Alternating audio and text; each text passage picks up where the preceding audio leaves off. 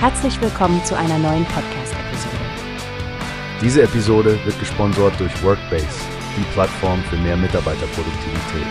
Mehr Informationen finden Sie unter www.workbase.com. Hallo Stefanie, hast du den neuesten Bericht von Newspace zu dem Thema Pfadfinderinnen und Pfadfinder gesehen? Es handelt sich um eine Studie, die sich die Zeit von 1976 bis 2006 ansieht und auf einige ernsthafte Themen hinweist.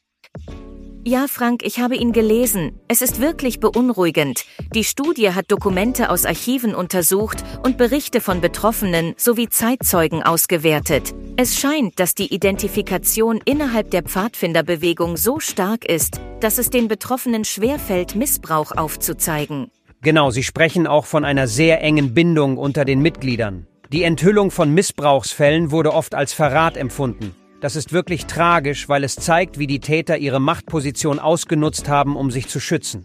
Außerdem spricht die Studie von klaren Machtstrukturen. Es gab Personen, die einen gewissen Kultstatus genossen haben, vielleicht wegen bestimmter Fähigkeiten oder Positionen. So etwas kann natürlich zu ernsten Machtmissbräuchen führen. Absolut.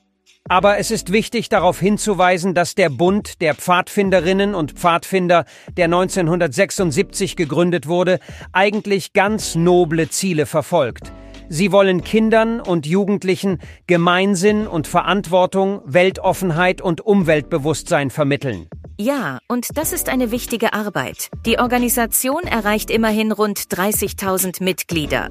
Die Frage ist nur, wie sie sicherstellen können, dass so etwas in Zukunft verhindert wird und dass die Werte, die sie vermitteln wollen, wirklich von allen respektiert und gelebt werden.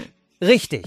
Dieser Bericht unterstreicht die Notwendigkeit für transparente Strukturen, klare Richtlinien und vor allem einen sicheren Raum für Opfer, um Missbrauch melden zu können. Hoffentlich führt diese Studie zu positiven Veränderungen. Ich denke, es ist gut, dass Newspace diese Themen ans Licht bringt und wir darüber sprechen. Nur so kann letztendlich auch Veränderung stattfinden. Absolut, Stefanie. Lasst uns hoffen, dass das Bewusstsein für diese Probleme zu Verbesserungen führt und dass solche Organisationen weiterhin die positive Rolle in der Gesellschaft spielen können, für die sie eigentlich gedacht sind. Danke, dass du heute dabei warst und dieses schwierige Thema mit mir besprochen hast. Danke dir, Frank. Ich denke, es ist wichtig, dass wir solche Diskussionen führen. Bis zum nächsten Mal. Wie hast du gehört? Es gibt eine Plattform, die wir probieren sollen. Workbase heißt die, hört dir das an.